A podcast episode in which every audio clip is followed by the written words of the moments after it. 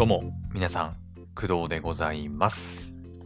本日は2022年7月26日の火曜日でございます。はい。えー、本日じゃない、現在の時刻は朝の6時25分ですね。ですねって言ったってな。ま、収録してる段階では皆さんには届きませんので、はい。まあ、ですねって言ったってしょうがないんだけどね。はい。はい。で、えっ、と、今日はですね、えっ、と、まあ、夏休みがね、私も始まっていまして、4日目かな？うん。先週の土曜日から土日月火となって、はい。夏休み4日目となっております。はい。まあ、まだね、あのーなんだろう。夏休みに入って、まあ、いろいろ普段できないことにでき、ができているかと言われると、まあ、ちょっとまた違うんですけど、うん。まだね、いくつか、なんだろう。まあ、昨日かな？昨日はね、ちょっとプレイステーションの方のサブアカを作ったりとか、まあ、少しずつね、あの皆さんにこうお伝えしてない部分というか、こう見えないところでちょっとずつこう進めてはいるんですけど、なかなか、うん、こう一日に一気にね、こうやろうとすると、あの大変になっちゃうので、はい、一日一日少しずつね、何かしら、はい、進めている感じでございます。はい。原神のね、配信とかもやろうとは思ってるんで、はい、もうしばらくお待ちください。一応昨日、そのプレイステーションのサブアカを作って、で、多分もうインストールしたんで、原神ね、インストールしたんで、もう遊べる状態だとは思うんですけど、はい、あのヘブン・バンズ・レッドとのね、配信の兼ね合いもあったりとか、ああとはなんだろう、うん、私の精神的な、あの、状態。なんか、原神やりてーっていう欲がね、まだ湧いてこないので、うん。まあ、ヘブン・バンズ・レッドがね、まさかの第4章がね、配信開始されるということもあって、まあ、どうしようかなというのもちょっとあるんですけど、うん。まあ、一応やるつもりではいるので、はい。まあ、ずっとヘブ版をやるのもなっていうのもありますし、はい。結構私ね、こう一つに何か熱中し始めると、途中で飽きちゃうね、性格なんで、うん。やっぱりこう、ところどころにね、別の、まあ、刺激というか、うん、を入れてった方が、うん、まあ、長続きするんじゃないかなというのもありますので、はい、一応ヘブ版と原神をこう並行してやっていくつもりではありますので、原神もやるつもりでございます。ただもうちょっとお待ちください。はい。しかも今日はですね、あのーゲーム実況ができないかも。うーん、多分。多分できないんじゃないかなと。うーん。今日はですね、ちょっと、あの、仕事ではないんですけど、まあ、とある用事がありまして、はい。まあ、ちょっとまだお伝えできないんですけど、皆さんにいずれお伝えすることにはなる内容、内容というか、はい、ことで、ちょっとね、用事がありますので、ちょっとゲーム配信はできない可能性が高いです。はい。なのでそこはちょっとね、ご了承いただけるといいかなと思います。はい。まあ明日、明後日、しあさってとかは、まあ特にすることないので、うん、大丈夫かと思うんですけど、はい。まあ一応言っとくと、来週のね、3日かな ?8 月3日、うん。は、あのーまたゲーム実況お休みします。これは確実ですね。まあ、何かっていうと、あの私、ちょっと病院に行かなきゃいけなくて、はい。まあ、月1回、まあ、2ヶ月に1回ぐらいの頻度でね、ちょっと病院に行かなきゃいけませんので、はい。なので、8月の3日はね、もう確実に、ちょっとお休みさせてもらいます。はい。あ、いや、でも行けるかな病院午後なんだよね。うん。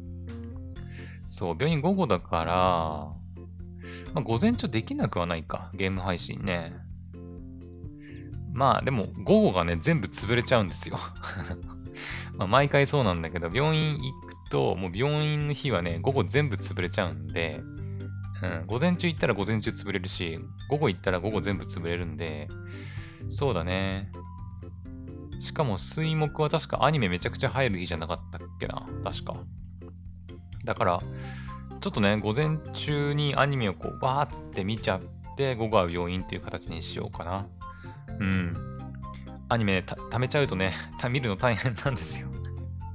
まあ、嬉しい悲鳴ではあるんだけどね。うん、アニメ好きな人間、私からすると、まあ、嬉しい悲鳴ではあるんだけど、まあ、大変なことに変わりはないので、はい。まあ、ちょっとね、ゲーム実況はお休みさせてもらうかもしれませんね。はい。まあ、それぐらいですかね。まあ、直近で特に用事はそれ以外にはないかなと思いますので、はい。まあ、とりあえず、今週、来週の私の予定はそんな感じでございます。はい。というわけで、まあ私のね、その予定なんてはどうでも、まあいいかと思われるんですけど、はい。今回はですね、あの、もうね、ずっと、あの、お答えできてなかったお便りに答えていこうかなと思いまして、はい。えっ、ー、と、いつだったっけな？えっ、ー、とね、7月の16かな？だから、7月16日、1週間以上前だね。うん。ちょっとお待たせして悪かったんですけど はい、ちょっとね、あのー、まあ、仕事の関係もあり、はい、仕事がちょっとね、立て込んでいたのもあって、ちょっとね、お便りに回答することができなかったんですけど、今回、まあ、1週間以上経ってではあるんですが、お答えしていこうと思います。はい。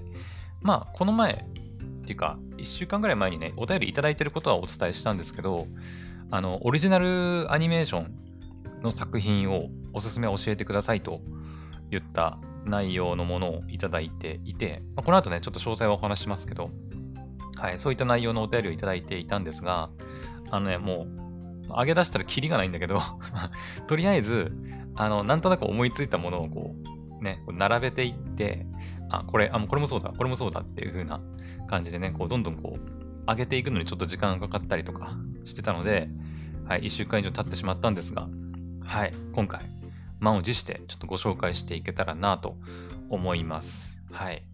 で、あの、まあ、数ね、結構あると思うんで、あの、本当にね、あのなんていうの？まあ、めちゃくちゃ面白いっていうのもあれば、まあ、なんか好きな人も結構いるんじゃないかなっていうのまでちょっと紹介しようかなと思います。はい。ただ数が多すぎるので全部紹介してるとマジで時間ないので、うん。あの、ちょっと何作品になるか全然私もね数えてないんですけど、まあとりあえずもうわーっていっぱい喋っていくんで、まあ、気になるものがあったらぜひあの見てもらえたらいいかなと思います。どっちかっていうと結構最近のものが多いですかね。うん。昔見てた作品とかも多分あるんだけど、あの、引っ張り出してくるのがなかなか難しいので、記憶からね。うん。記憶から引っ張り出してくるのが、なかなか厳しい作品もあったりするんで、まあ、ネットとかでさ、オリジナルアニメおすすめとか調べれば、まあ、いっぱい出てくると思うんで、まあ、そこからね、引っ張り出すのもありかとは思うんですが、比較的、ここ最近の作品が多いかなとは思いますが、まあ、とりあえずやっていきましょうか。はい。じゃあ、まずお便り読みますね。はい。お便り読みます。はい。えー、ラジオネーム、えー、両方さんからいただきました。ありがとうございます。両方さんは2回目 ?3 回目ぐらいかな？うん。2回目かな？くらい、はい、いただいております。ありがとうございます。いつもね。はい。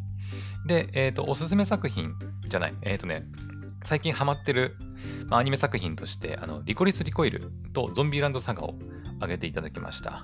はい。で、あの、前回ね、その両方さんからメッセージをいただいた時にですね、結構長いメッセージだったんですけど、私全部読み上げたんですよ。はい。で、全部読み上げ読み上げたらですね、まあ、今回いただいたお便りの中で、あの、全部読まなくていいよというふうに、あの、いただきましたので、はい。ね。まあ私としてはね、全部読んでも全然いいんですけど、まああの送ってくれたね、両方さんが、まあ、全部読まなくていいよというふうに言ってくれましたので、ちょっと今回はね、私の方でわーっと、まあ、読んでいるんですけど、すでにね、読んだんで、それをちょっとこう、なんだろう、かいつまんでというか、こう、まあ、とりあえずこういうこと言いたい、言いたかったというか、書かれてますよっていうのをお話ししようかなと思います。はい。で、えっ、ー、と、まず、えっ、ー、と、両方さんがね、えー、Spotify のプレミアム会員なのかな？うん。Spotify でマクドラジオよく聞いてくれているということで、前回ね、そのミュージックプラストークかな？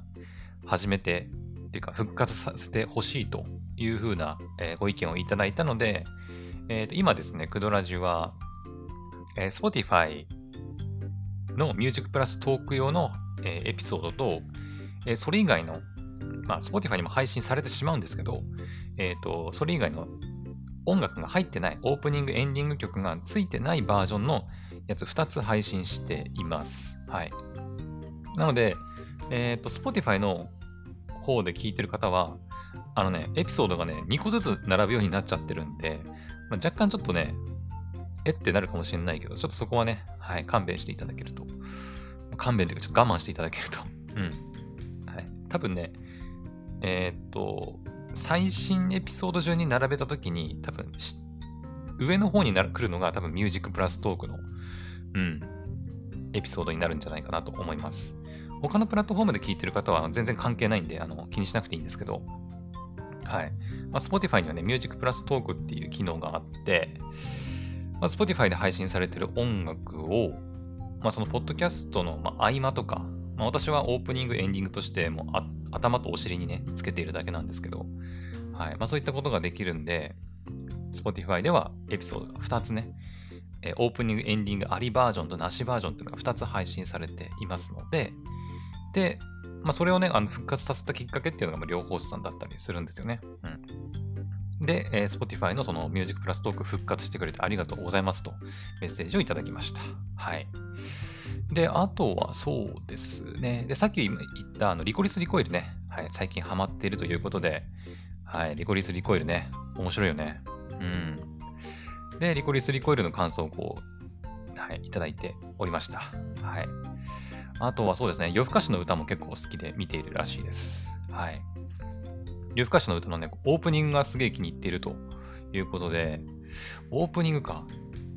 夜更かしの歌やっぱ音楽確かにいいよね。うん。私もまだ3話ぐらいか、しか見てなくて、なんか挿入歌がね、結構1話ごとに入ってたりしてて、あれ毎回違うんだっけか？ちょっとどうだったかな？ちょっとそこまでね、チェックできてないんですけど、確かに音楽、えっ、ー、と、 Creepy Nuts って合ってるかな？読み方ね。うん、 Creepy Nuts さんの曲が、なんかすごく、うーん、なんて言えばいいんだろうね。あのジャンル、なんていう曲のジャンルなんだろう？ちょっと私もあんまり聴かないタイプのね、曲なんですけど、うん。なんか夜更かしの歌のこうアニメの雰囲気というか世界観とすごく合ってて、すごく好きなんだよね。うん。で、両方さんはオープニングがすごく気に入っているらしくて、確かにオープニングもね、すごい、なんて、あれな？どう表現したらいいんだろうね。うん、エモいっていうのかな？なんかうーん、難しいんだけど、ね、私音楽の専門家でも何でもないから、具体的にどこがどういいとかっていうのはちょっとわかんないんだけど、わかります。個人、オープニングがすごくいいっていうのはすごくわかりますね。うん。でも私ね、あの、エンディングの方がね、すごく耳に残っていて、えっ、ー、とね、確か夜更かしの歌っていうね、曲名だったと思うんだけど、うん。エンディングのね、本当にサビっていうのかな夜更かしの歌ってやつあの、見たことある人はわかると思うんだけど、あの、私エンディングの方がすごくね、ちょっと中毒性があって、うん、好きというか、もうなんか、頭に残る曲ですね。うん、エンディング好きです。オープニングも好きだけどね。はい。で、あとは、あ、ゾンビランドサガね。はい。ゾンビランドサガも最近視聴しているらしくて、うん。なんか前々からね、あの、見たいと思ってたらしいんだけど、最近見始めたと。うん。私もそうだね。去年、去年だっけ？ゾンビランドさんが入ってたのね。ちゃったっけ？確か私、クドラジ始めた当初ぐらいに、去年の夏だか秋のアニメとして紹介した記憶が確かにありますね。2期の方ですけど。うん。ゾンビランドサガのね、1期はもうちょっと前にやってて、うん。面白いよね、ゾンビランドサガね。うん。あのー、まあ、やっぱ一番、ゾンビランドサガで一番印象を受けたのは、やっぱ第1話だよね。第1話。うん。ね。まあ、見たことある人はわかると思うんですけど、まあ、ネタバレになっちゃうかな、これね。うん。ちょっとあんま言わない方がいいね。あの、うん。あの、第1話は、最初のそうだね、1分くらい見れば、この作品がどんだけぶっ飛んだ作品なのかっていうのはわかると思います。はい。うん。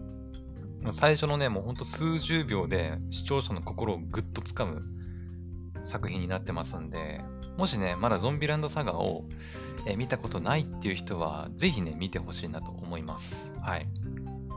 あと、なんだろう。あの、佐賀に対する愛がすごいっていうね。うん。まあ、あの、これ、ゾンビランドサガっていうタイトルで、あの、まあ、佐賀って入ってるんですけど、あの、文字通り、あの、日本のね、佐賀県をもう PR するためのアニアニメと言われてもおかしくないというか、もうまさに佐賀のためのアニメみたいになってるんで うん。まあ、佐賀ね、佐賀県ね、うん。気になる人は、ま、佐賀県が気になるってことないと思うんだけど ちょっと言葉があれですけど、うん。まあ、興味のある人はぜひ見てみると面白いかなと思います。はい。で、えー、こっからがね、えっ、ー、と、今回、まあ、お便りをいただいたメインの目的らしくて、はい。最初にも言いましたけど、えー、オリジナルアニメの作品、おすすめ教えてほしいということでございます。はい。あの、前にさ、私が何の回だっけなちょっと忘れたんだけど、何の回だったか忘れたんですが、えっ、ー、と、私がね、多分、あの、あれだな、2022年の夏アニメの中で、なんか、マイナーな作品というか、うん、紹介したときに、その、そこまでこう、大々的に宣伝されたりとか、世間の評判がこうすっげえ、これ実は面白くて人気作品って、うわーって持ち上げられてる作品じゃなくて、こう、なんとなく裏でこう、ファッと始まってた作品が、意外と面白かった時の喜びを忘れられないみたいな話をしたことがあるんですけど、で、それを聞いてくれてたみたいで、で、それで、あの、なんか、いや、これめちゃくちゃ面白かったなっていうオリジナルアニメーション。うん。オリジナルアニメーションって、要は原作漫画とか、まあ、小説とかがないっていうのがあって、その、なんて言うんだろう。まあ、アニメが入ってからコミックス化し、あ、漫画化したりとか、ね、することはあるんですけど、そのリアルタイムで入ってる時って、もうそれが、アニメが先なんで、その展開がどうなるかって、わかんないんですよ。視聴者には。え、この後展開どうなんの？みたいな。うん。原作ありきの作品って結局、アニメでこうやっていくんですけど、結局原作を見てる人たち、原作勢がいるので、やっぱね、ネタバレじゃないけど、ネタバレというか、まあ、展開がもうある程度分かってる状態で見ていくので、うん。まあ人気があると分かっている作品をアニメ化するんで、まあ面白いで、面白いよねっていうのはあの、ね、なんか確約されてるようなものだし、この前のスパイファミリーとかもね、そうだしね。うんうん。ただ、オリジナルアニメはやっぱ当たり外れがある。うん。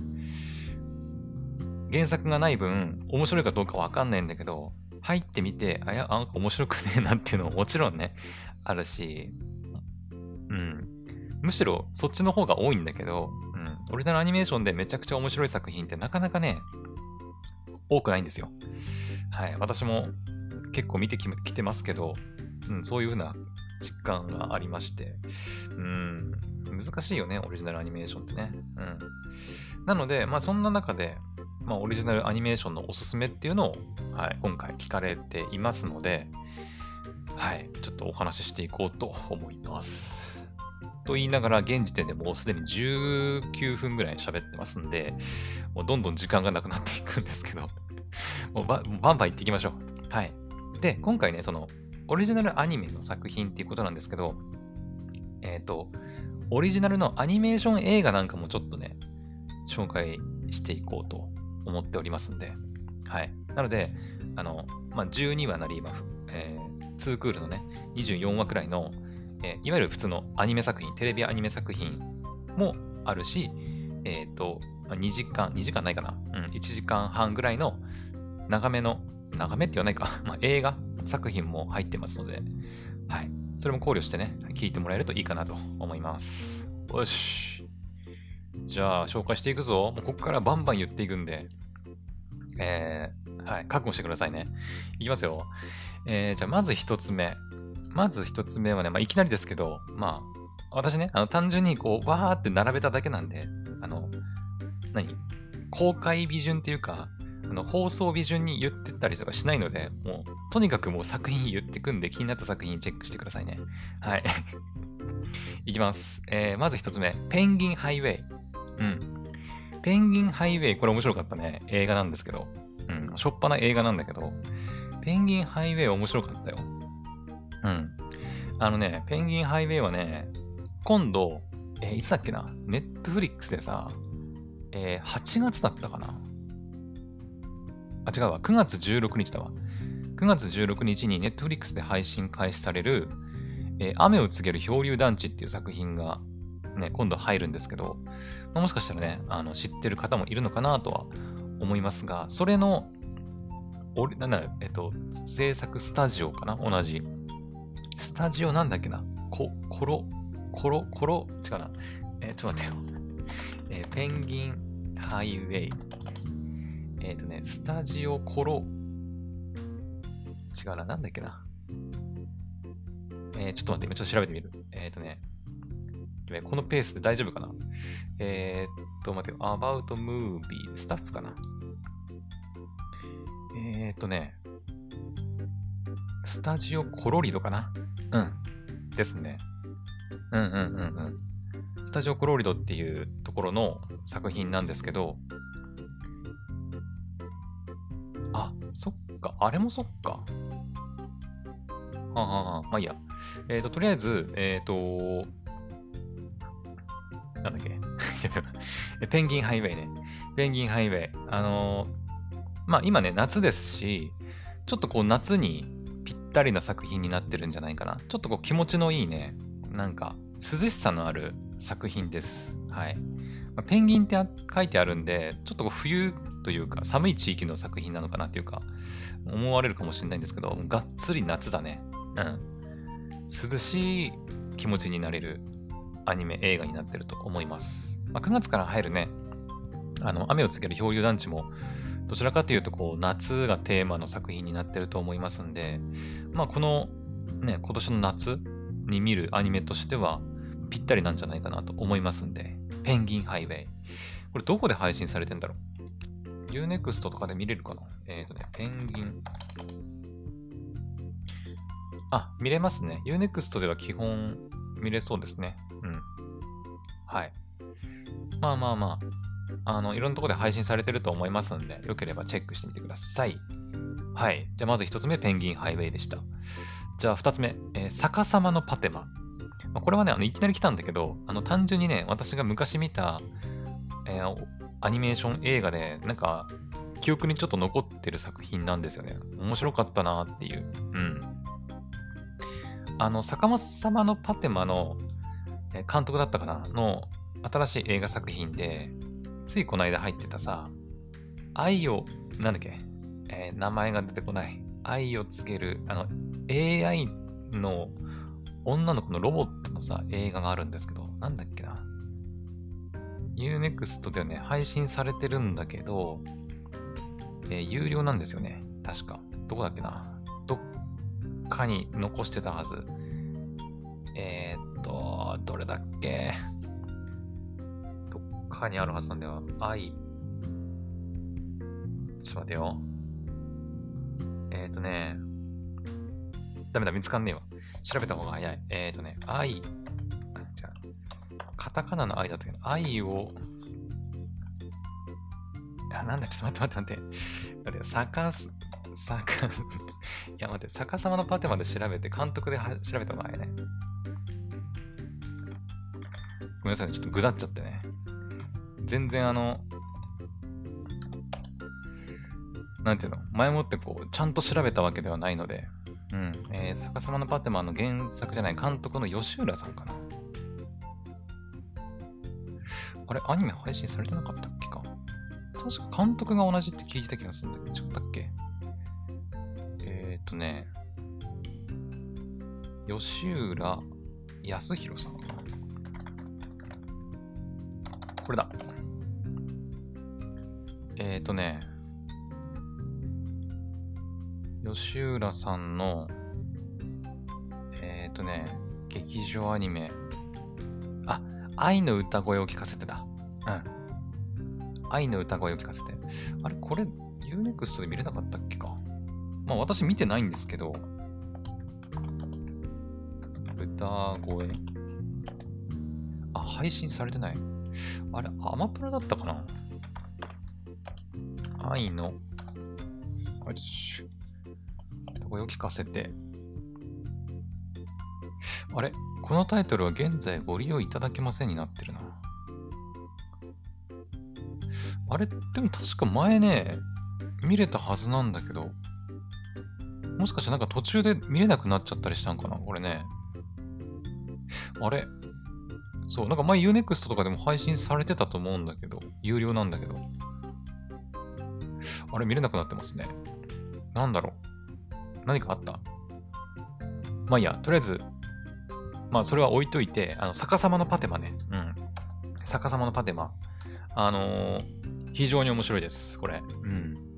あのー、最後の方にあるね、まあ、衝撃の事実に、こう、はっまあ、もしかしたら予想できる人は予想できるのかもしれないけど、まあ、そのね、その、何がどう大逆転するのか、大逆転っていうか、まあ、衝撃の事実というか、うん、大どんでん返しっていうのかな、うん、が待ってますんで、まあ、そういうのを予想しながら、あの、見るのも面白いだろうし、単純にやっぱね、作品としてもすごい面白かったんで、うん、ぜひ見てみてほしいなと思います。逆さまのパテマでございました。はい。やべえな、このペースで間に合うか、これ。本当に。じゃあ次ね。次、えーとね、トリガーっていうアニメーション制作会社が、まあ、ありまして、はい。まあ、それ関連の作品にはなると思うんですけど、トリガーね、トリガー。トリガーの作品はね、やっぱこう、なんだろう、胸圧作品が多いよね。うん。なんかこう、なんていうの？まあ、ど根性でなんとかやるみたいなタイプのね 作品が結構多くて、うん。えっ、ー、とね、まずやっぱキルラキル。うん。キルラキル面白かったね。うん。まあ結構キルラキルはね、人気作品なんで、当時ね、めちゃくちゃ流行ったし、うん。結構見てる人もいたんじゃない、いると思うんですけど、もしね、まだキルラキル見てない人はね、これは見といた方がいいと思います。はい。うん。まさに、なんか、トリガーのなんか、熱い魂を込めた作品って感じ、本当に。女主人公なんだけどね、本当にあの、もうど根性で、もう気合と根性でなんとかもう敵をぶっ倒していくみたいな作品なんで、めちゃくちゃ面白いですよ。うん。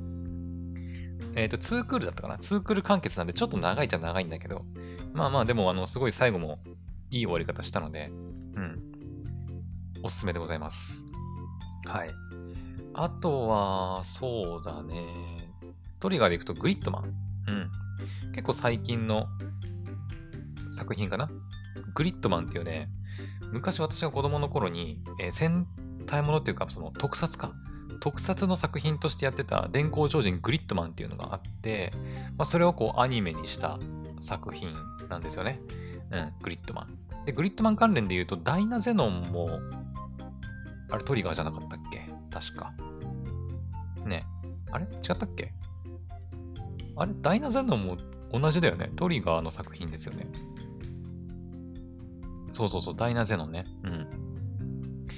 まあ、ダイナゼノンとか、まあ、グリットマンはそうだね、先に出たのはグリッドマンの方なんで、まあ、グリッドマンを見て、なんかこう、ハマったら、ダイナゼノンも見るとハマるんじゃないかなと思いますけど、うん。まあ、キルラキルとか、うーん、とは、またちょっとね、毛色が違うので、もしかしたら好き好み分かれるかもしれないですけど、うん。まあ、グリッドマン見て面白かったらダイナゼノも見るといいんじゃないかなと思います。はい。まあ、とりあえず、キルラキルはね、あの、見て損はないと思います。はい。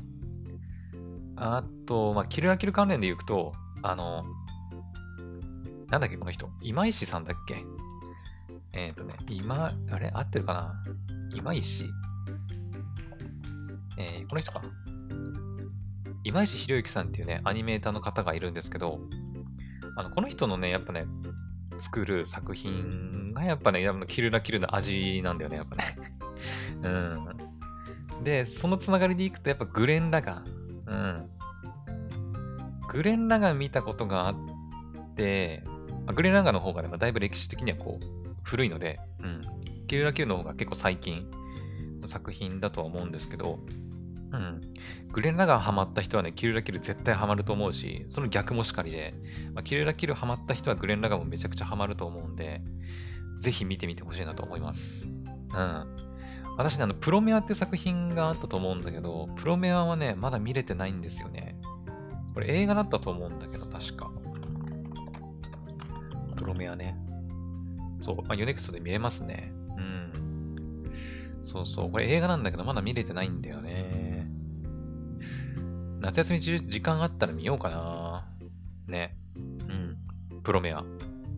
結構ね、 U-NEXT のレビュー的には星4.5なので、悪くはないと思うんだけどね、まだ見てないんですよ。はい。ちょっと私もね、見たいなと思います。本当に。うん。まあ、とりあえず、グレンラガンとキルラキル見てない人は、はい。この2作品、めっちゃおすすめなんで、ぜひ。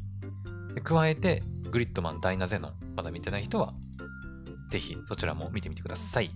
はい。じゃあ次。えーとね、どうしようかな。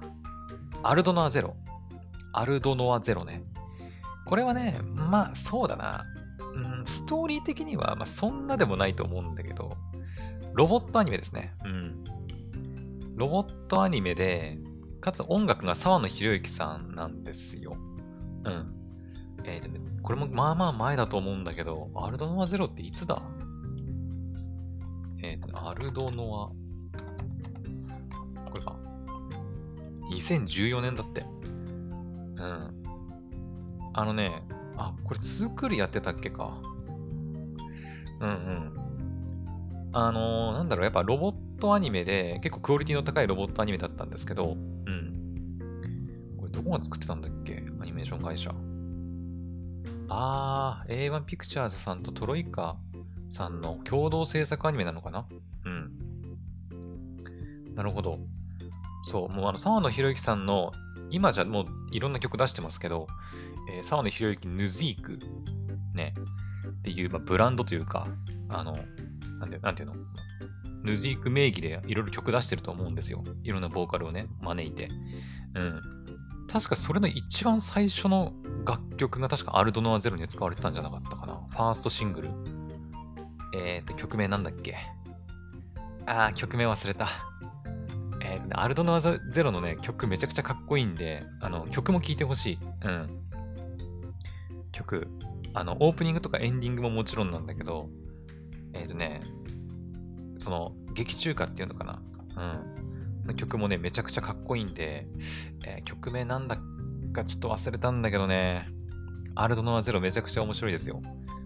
あの、ストーリーに着目するとちょっと、あの、まあ、ちょっと期待外れの部分もあるかもしれないけど、私もちょっとあんま記憶がね、定かじゃないんで、どういう終わり方したか正直あんま覚えてないんだけど でも面白かったっていう印象は残ってるんで、うん。やっぱ音楽とロボットと、みたいな作品なんでね、ぜひこちらもおすすめで見てほしいなと思います。はい。次。えー、まあ、この辺は、まあ、見てない人あんまいないと思うけど、あの花うん。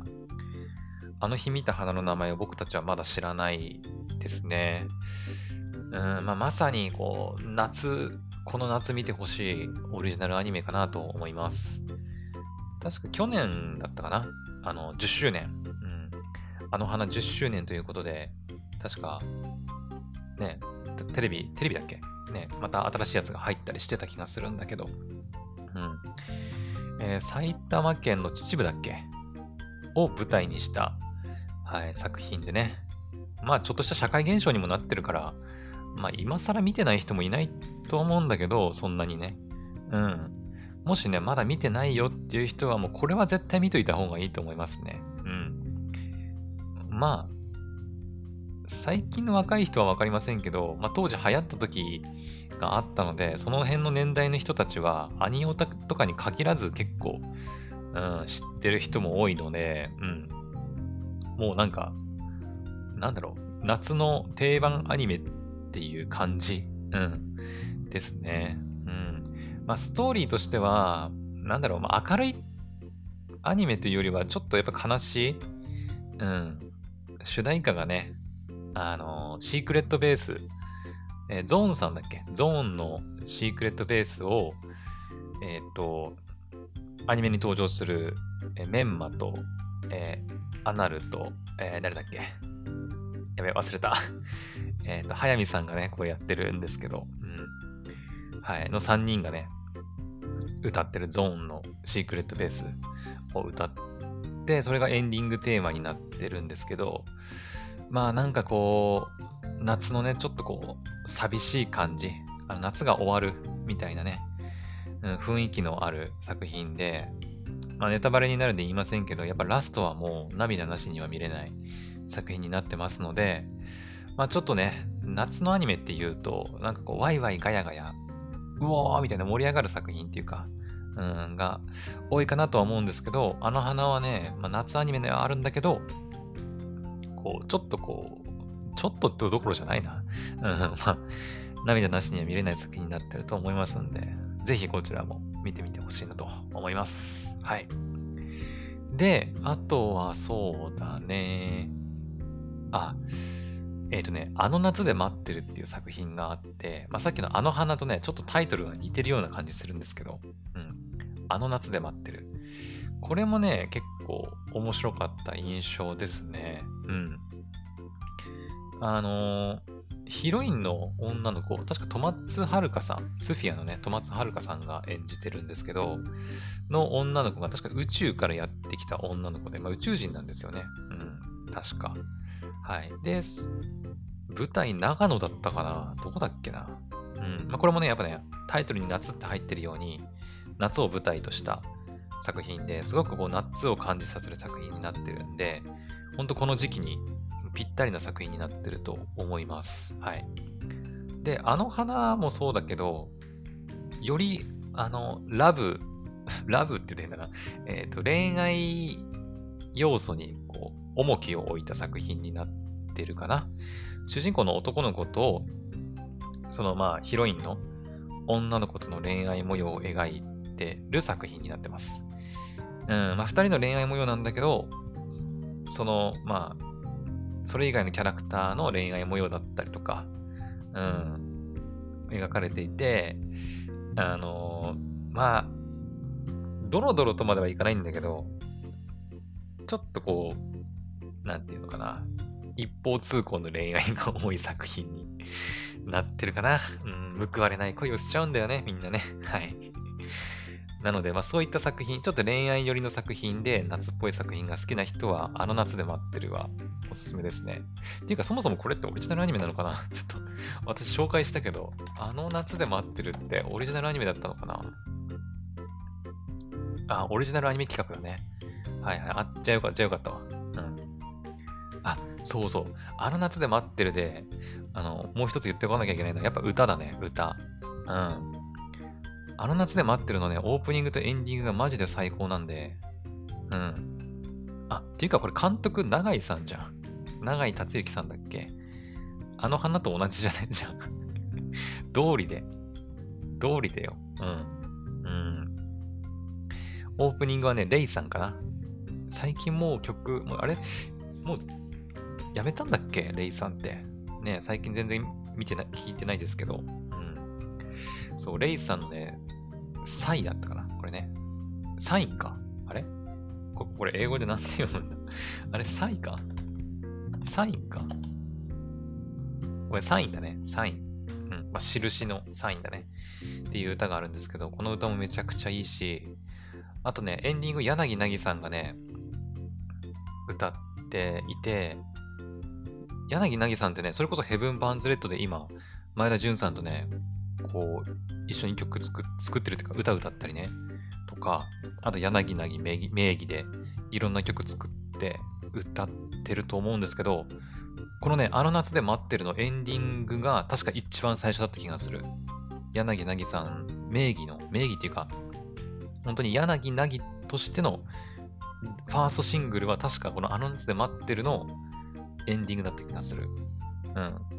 確か CD 持ってんだよね、私。当時買った記憶あんだよ。確かね、どっかにあるんじゃないかな。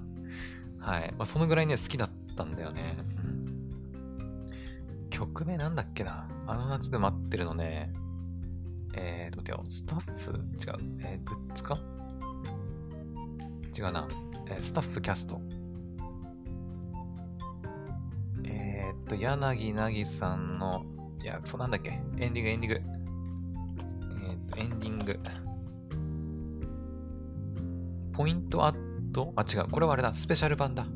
あ、ビードロ模様だ。そう、思い出した。ビードロ模様。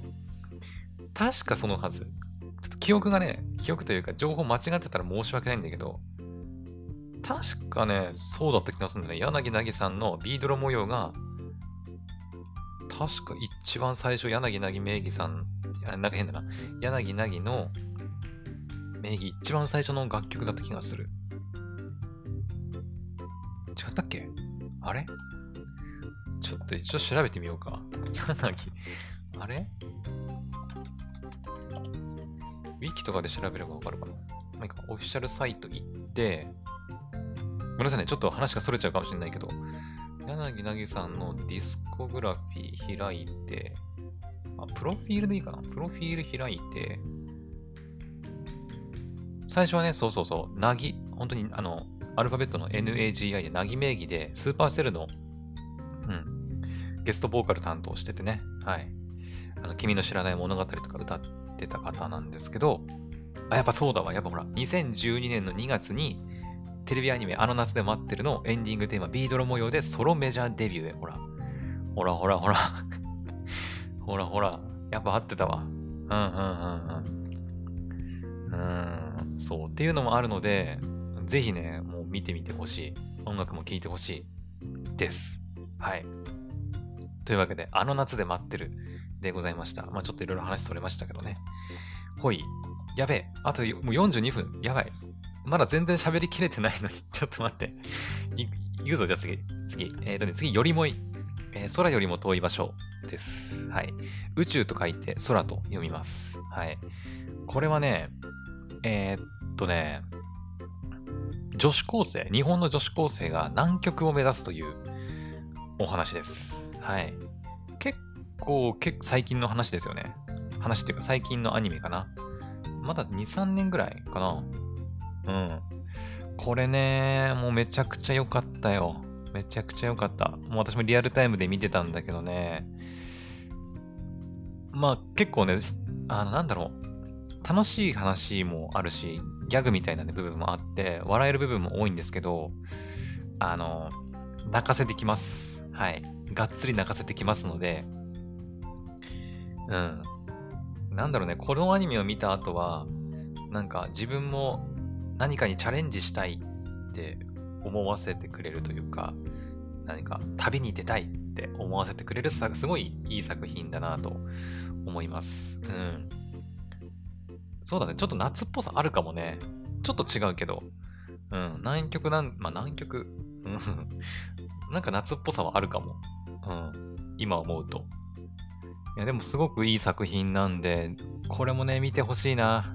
これはとにかくね、もうストーリーがすごく良かったんで、うん。まあ、ストーリー大好き人間の私がおすすめする作品です。うん。まあ、キャラのね、その、掛け合いとか、ね、キャラクターのなんか心情の変化とか、まあ、そういったところも面白いんだけど、まあ、単純にやっぱ全体的なストーリーがすごく、ワンクールなんだけど、すごくよく出来上がってるなっていう印象がある作品なんで、ぜひ見てみてほしい。うん。はい。というわけで、えー、空よりも遠い場所、よりもいって訳すんですですけど、はい、よりもい、ぜひ見てみてください。はい。よし、やばいぞ、あんま時間がないぞ。ちょっとあんま時間がないので、ちょっといくつか飛ばしますね。うん。い一応ね、上げた作品あって、その、なんていうの、これもオリジナルアニメ、これもオリジナルアニメってあげたんだけど、まあ、そこまでじゃないかなっていうのもありますので、ちょっと飛ばしますね。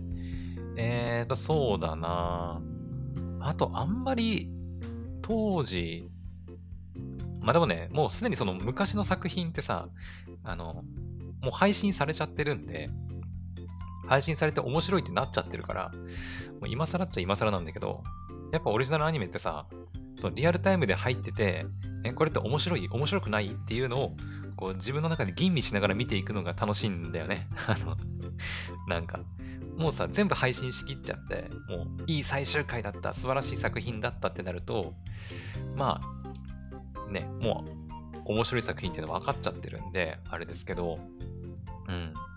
やっぱ当時ね、リアルタイムで配信されてる時は、これって面白くなんの？どうなの？っていうのがね、あるんですけど、えー、っと、そうだね。次はじゃあ、ビビ。うん。これ結構最近の作品ですね。うん。ビビはね、えー、っと、AI を、AI と、ま、人間の関係を描いた作品、SF 作品ですね。うん。確か去年かな？まだ1年経ってない？あれ、去年の夏ぐらいに配信されてたんだかな？確か。クドラジで紹介した気もする。ビビーね。うん。VIVY って書いて、ビビー。うん、っていう作品なんですけど、えっ、ー、とね、どういう作品だったかな？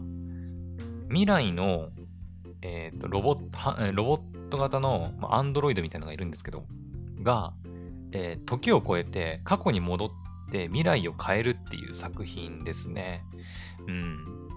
その中でね、いろいろその、まあ、AI が搭載された Android と人間の関係性についてもいろいろ問う部分があって、ちょっといろいろ考えさせられる作品でしたね。うん。こう、なんだっけ、例えばね、人間とそのロボット、まあ、アンドロイドの結婚とかが出てくるんですよ。それを認める、認めないとかさ。うん。ね。なんかゲームでさ、デトロイト・ビカム・ヒューマンっていうゲームありますけど、あれとちょっと似てるかな。うん。なんか、結局人間とアンドロイドのね、違いって何なんだろうみたいな。人間も結局その、ね、脳みそという、その命令、指令を出す部分があって、そこから体をね、こう電気信号でただ動かしてるだけじゃないですか、言ってしまえば。で、Android は Android で、そのまあ CPU かな？ね、命令をこう処理する部分があって、そこからね、機械の体を電気信号で動かしてるわけですから、じゃあ人間と何が違うのっていう、うん、話？うん。で、ロボットに人権を与えるべきなのかみたいなさ。まあそういう話がデトロイト・ビカム・ヒューマンとかでもありましたけど、ちょっとそういう部分もビビーにはあるかな。うん。まあそこにこうタイムスリップ要素がね、入ってきたりするので、うん。まあ、アクションシーンなんかもあったりしてね、非常に面白かった印象があります。はい。あんまり明るい作品ではないんで、なんだろう。うーん、まあ、暗い作品があんまり得意じゃないって人はお勧めしませんけど、ちょっとそういうね、こう考察しがいのある真面目な大人向けの作品が見たい人は、ぜひね、ビビンも見てみてほしいなと思います。はい。じゃあ、次。次はですね、えー、っと、まあ、これも最近っちゃ最近か。えー、っとね、セレクションプロジェクトっていう作品がありまして、これアイドルも作品なんですけど、うん、あ、これもでも言ったな、クドラジでね。結構最近だもん。うん。あの、アイドリープライドのパクリなんじゃないかって あの、言われてる作品だったんですけど、私個人的にまあ、あのね、パクリと言われる理由はわかるんですよ。すごく、すごくわかるんですよ。主人公の女の子が、まあ、設定がほぼほぼ同じというか うん。で、アイドル作品なんで、すごいわかるんだけど、でもね、私個人的に泣け、泣いた部分もあったんで、個人的に結構好きだったんだけどね。うん。確かオリジナルアニメだった気がするんだけど、ちょっと間違ってたらごめんなさいね。うん、セレクションプロジェクト面白かったです。はい。じゃあ次、もうちょっと時間ないんで本当に飛ばします。えーと、あとデカダンス。うん。デカダンスも結構面白かったね。うん。えーと、当時入ってた時リアルタイムで見てたんですけど、そんなに面白くなるのかなと、ちょっと疑問描き、を抱きながら見てたんですけど、最終的には結構面白かったです。デカダンスね。これまさにあれじゃない？あの、これ面白いかなっていう疑問を持ちながら最後まで見て、いや、これ面白いじゃんってなった作品かもね。うん、今回の、まあ、お便りね、両方さんからいただいたお便りのテーマに合致する作品なんじゃないかな。うん、結構、1話、2話、3話で、あの、なんか面白くねえなって切っちゃう人いると思うんだよね。わかる気がする。うん。でもね、最後まで見ると結構面白かったんで、ぜひ見てみてほしいなと思いますね。うん。で、あとは、あ、煙草。これ聞いたことある人少ないんじゃないかな。うん。これもしかしたら、そうだそうだ。うん、煙草っていうね、まあ、カタカナでね、煙草って書くんですけど、あの、タバコのことではないです。はい。はい。タバコも、まあ、煙の草って書いてタバコのことも言ったりすると思うんだけど、タバコのことではないですね。うん。これもね、まあ、当時、私リアルタイムで見てたんですよ、この煙草ね。まさに、あの、1話見て、は？何これ？みたいな。何これ？みたいな。何が面白いのこれ？みたいな。うん。思いました。でも、当時の私は、まあ、とりあえず見てみっかと思って、2話、3話と見たんですね。で、最終的に最終回、まあ、まで見ちゃって、で、この今ね、ここで面白い作品として紹介するに至ってるわけですよ。うん。なので、これに関しては本当にね、私から多く語ることはなくて、もう見るしかないね。見てほしい、本当に。あの、おそらくおすすめされて1話見ると、これ何が面白いのって思うかもしれないけど、できればやっぱそのネタバレとか前情報を見ずにね、見てほしいね、これは。うん。あの、アニメーションはね、あれだね。昔ちょっと流行った、ジャパリパーク、なんだっけ、獣、獣フレンズか。獣フレンズにめちゃくちゃ似てるんで、獣フレンズに、こう、あまり抵抗がない人は意外とすんなり受け入れられるかもしんないけど、うん、あの 2D のアニメじゃないんですよ、これ。うん。3D のアニメっていうのかななので、まあ、ちょっとやっぱ違和感最初抱くかもしれないんですけど、でもね、話はね、めちゃくちゃ、うん、面白い。1話、2話で切っちゃった人は、マジでもったいないと思うんで、ぜひ、煙草、面白いですよ。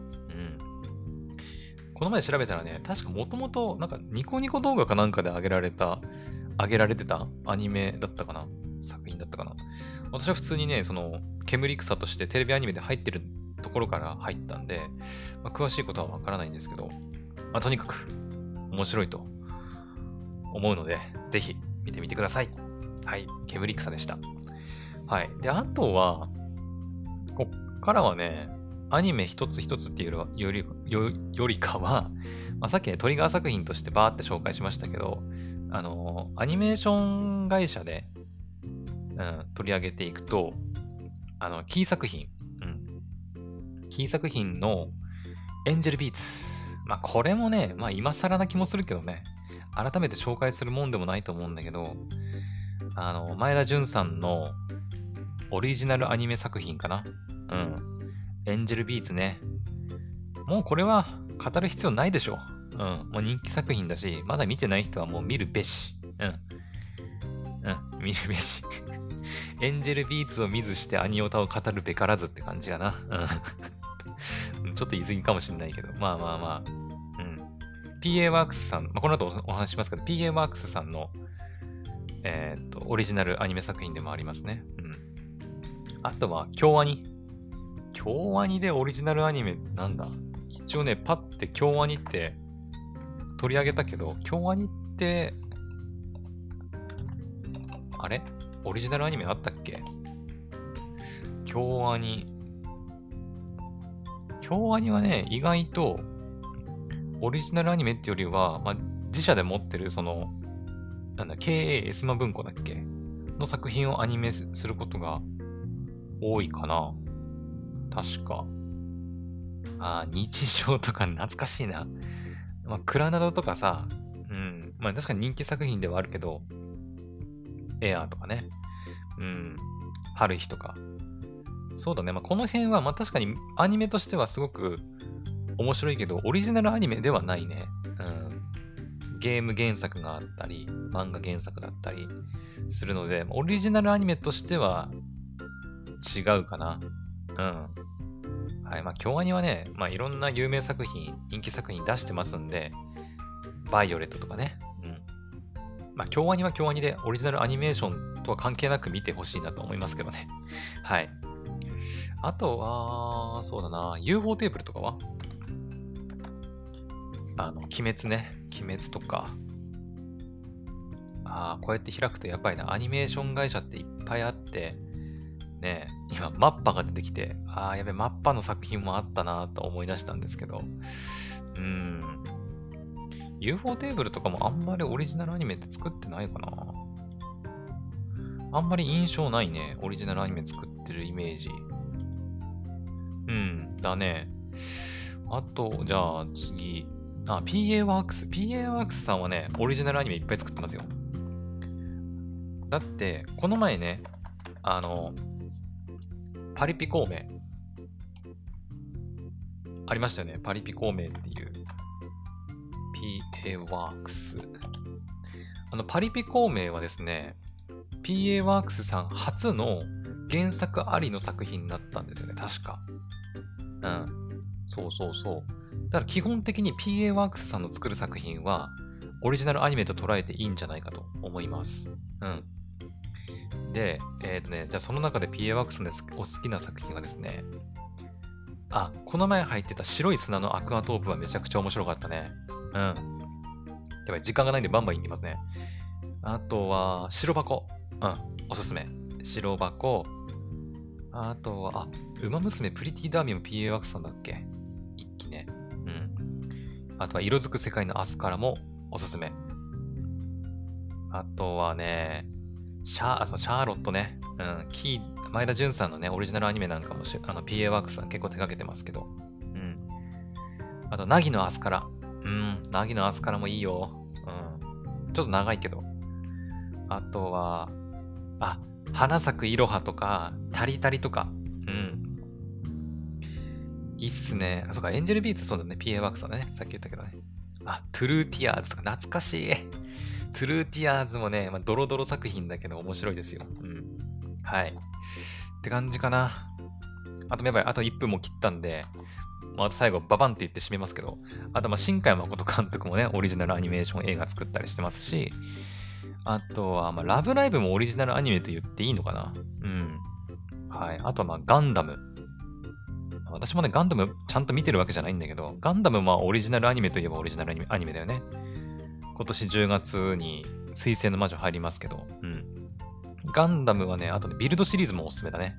個人的に。うん。ちょっと子供っぽいけど、あの、個人的にすごい好きなんだよね、ビルドシリーズ。うん。なので、普通のあの、いわゆる、なんだ、ガンダムシードとかさ、00とかさ、えー、なんだ、あと、鉄血のオルフェンズとかありますけど、うん、私個人的にはまあ、シードと00がやっぱ好きなんですけどね。それに加えてやっぱビルドシリーズね。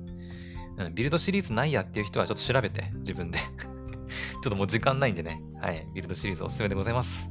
はい。というわけでもうマジで時間ないんで、もうざっと締めますけど、いかがでしたか？うん。もうちょっとね、時間があればもっと詳しく話せるんですけど、まあ、なるべく1時間は超えないようにしたいので、ちょっと今回はここまでにしときたいと思います。はい。まあ、今回話した中でね、なんか気になった作品があればいいなと思いますんで、はい。まあ、またなんかね、あの、こんな話してほしいとか、もっとオリジナルアニメの詳しい話してほしいとかあれば、あのじゃんじゃんお便り送ってみてください。はい。というわけで、もうマジで時間ないんで もう毎回時間に追われすぎだろって思うんだけどね。はい。というわけで、今回の配信はここまでにしたいと思います。それでは、また次の配信でお会いしましょう。バイバイ。